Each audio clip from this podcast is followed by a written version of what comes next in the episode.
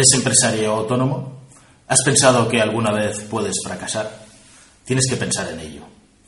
Como dice Miguel Cornejo, existen dos tipos de personas en este mundo. Las personas de éxito y las que nunca han fracasado. Porque el fracaso es parte de la vida como la muerte. El fracaso forma parte del aprendizaje. ¿Te interesa seguir este vídeo si eres empresario autónomo? Ya sabemos que corres muchos riesgos, que puedes perderlo todo, pero puedes intentar que estos riesgos sean menores, puedes intentar proteger tu patrimonio y el patrimonio de tu familia sobre todo. Si tienes pareja o vas a casarte, el régimen matrimonial que elijas puede ser decisivo. Soy Josep Ruach, abogado, colegiado ICAP 21814. En este canal de YouTube quiero compartir contigo mi experiencia para que de algún modo te sea útil en la vida. También espero aprender de tus comentarios. Te invito a que te unas a mí en la búsqueda de la verdad, aunque sea subjetiva, cada semana en Ruach Legal TV.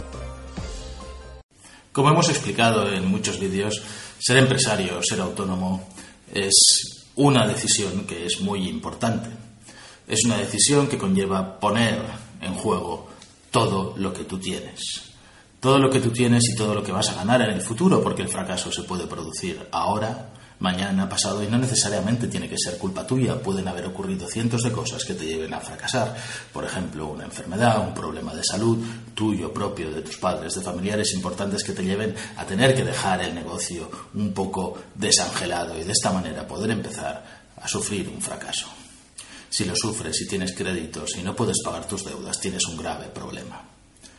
¿Cómo se puede solucionar? Hay muchas formas de abordar los problemas, pero la prevención es importantísima. La prevención es lo primero que tenemos que tener en cuenta. ¿Cómo se previene el fracaso? Muchos os pueden recomendar trabajar bajo una sociedad limitada. ¿Por qué? Porque el riesgo de la sociedad es un riesgo de sociedad limitada. Entonces solo juega el patrimonio de la sociedad.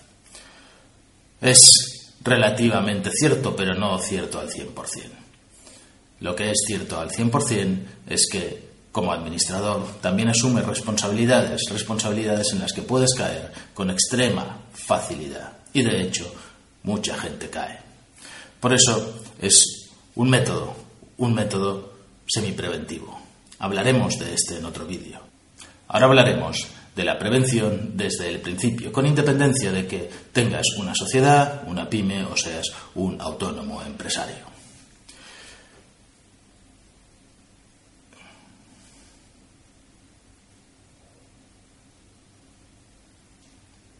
La primera premisa es que lo que está en juego es tu patrimonio, tus bienes, lo que hayas ganado, tu coche, tu vivienda, tu dinero, tu segunda residencia, los ahorros de tu empresa, los ahorros tuyos propios, etcétera, etcétera, etcétera.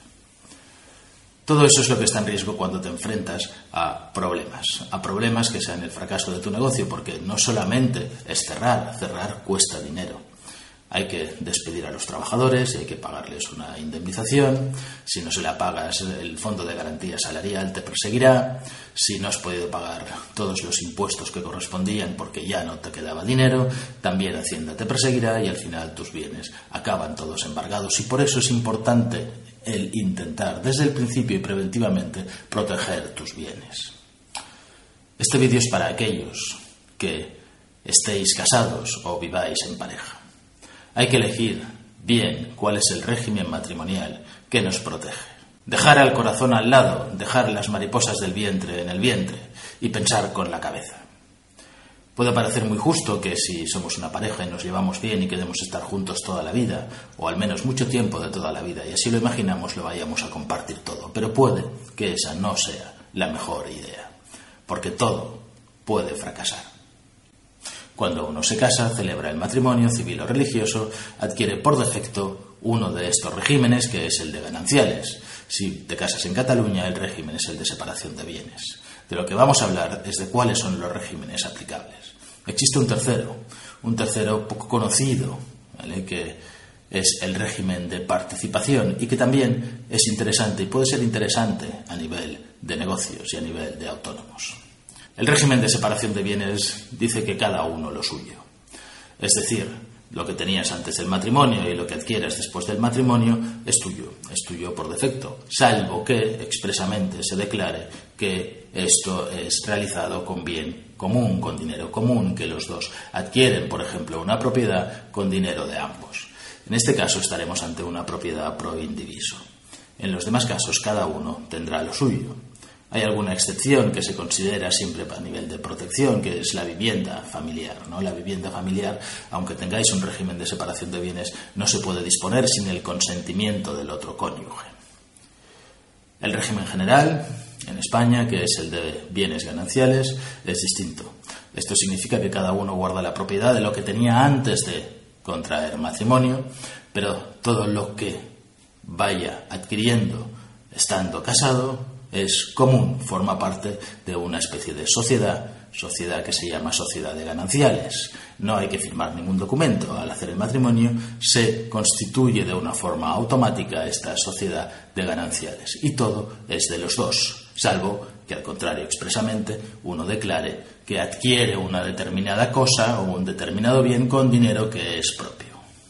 En este régimen de gananciales, hay que tener en cuenta que el Código Civil, en su artículo 1347, dice que las empresas y establecimientos fundados durante la vigencia de la sociedad por uno cualquiera de los cónyuges, a expensas de los bienes comunes, es un bien ganancial.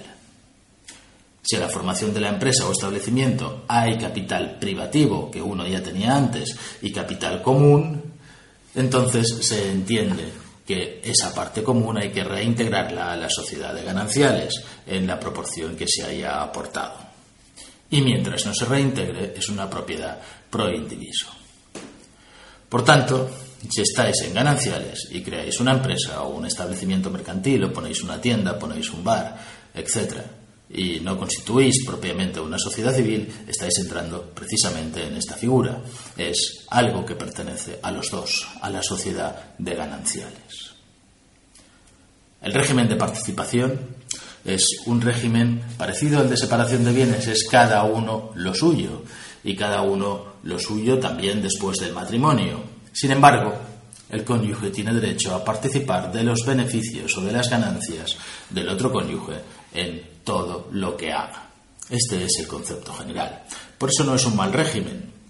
No es un mal régimen porque uno puede poner un establecimiento permanente que sea propio, un negocio que sea propio y el otro puede participar de este tipo de negocio.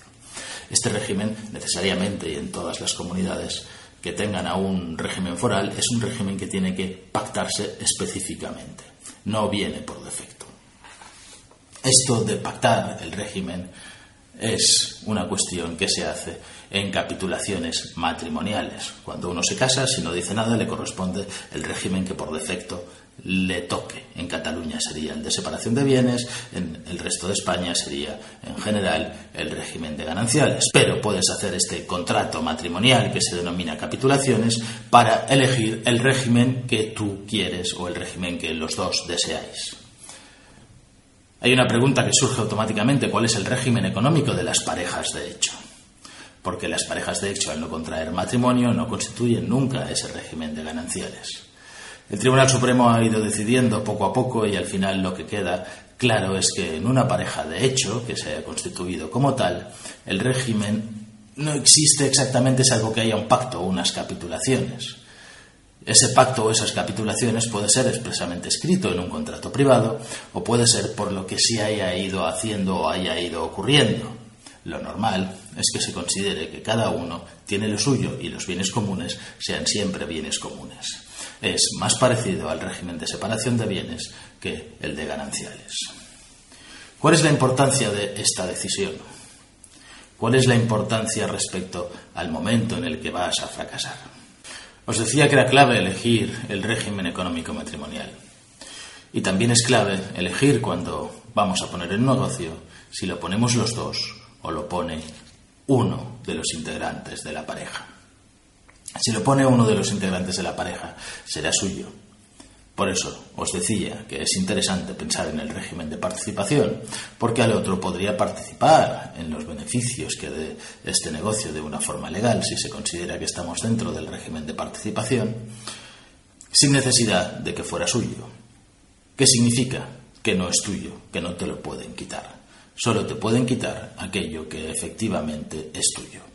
Así que cuando tengáis pareja, es interesante que el negocio, si sois autónomos o sois empresarios, sea mayormente o principalmente de uno de los dos, sobre todo si no hay constituida una sociedad, para que el otro pueda ser el protector de los bienes, el garante de los bienes, de vuestra vivienda, de vuestro coche, etc. Claro, diréis, ¿y si nos separamos? Si nos separamos resulta que entonces mi pareja se lo queda todo, lo tiene todo y yo no tengo nada. Efectivamente, puede ocurrir, pero también todo lo que la pareja haya ganado por razón del trabajo y tengáis y se produce un desequilibrio patrimonial, podréis reclamar ese desequilibrio. Es el artículo 41 del Código Civil catalán y también existe en la jurisprudencia reconocido como un desequilibrio patrimonial para compensar todo lo que una de las partes haya ganado frente a la otra, pero efectivamente es un riesgo, es una cuestión que se tiene que prever y se tiene que prever en confianza. Es interesante también entonces, si tenéis esta desconfianza o pensáis que esto puede ocurrir con vuestras parejas, llegar a un contrato matrimonial el contrato las capitulaciones no se tienen que hacer necesariamente cuando uno se casa, se pueden hacer en cualquier momento. En este contrato matrimonial o postmatrimonial, si queréis llamarlo de esta manera, podéis regular cuáles son estas circunstancias de liquidación o de reparto si efectivamente vamos a un divorcio o vamos a una separación. Lo importante en este caso es pensar en grande, es pensar en lo necesario. Lo que uno necesita para vivir y para sobrevivir al fracaso es una vivienda, es algo de patrimonio para poder volver a empezar sin necesidad de pedir créditos que no le van a dar porque ya ha fracasado y será deudor y estará en todas las listas de deudores y proteger a su familia y el patrimonio de los hijos. Lo que hayas ganado en muchos años se puede perder en un instante. Y ese es el gran hándicap a los que se enfrenta un empresario o un autónomo. Aunque sea un tema peliagudo, toca hablar con vuestra pareja del fracaso. Aunque sea algo impensable, toca hablar con vuestra pareja del fracaso. Porque el fracaso forma parte del proceso de aprendizaje de la vida. Y si fracasáis y lo pasáis mal, tener en cuenta que ya lo dice el refrán, las penas con pan son menos penas. Si te ha gustado el vídeo, suscríbete, dale a la campanilla para recibir notificaciones. Hablaremos más de este tema de protección del patrimonio de los autónomos y de los empresarios y de otras opciones que es interesante tener en cuenta. Y pon tus comentarios, resolveremos tus dudas y también servirán a los demás.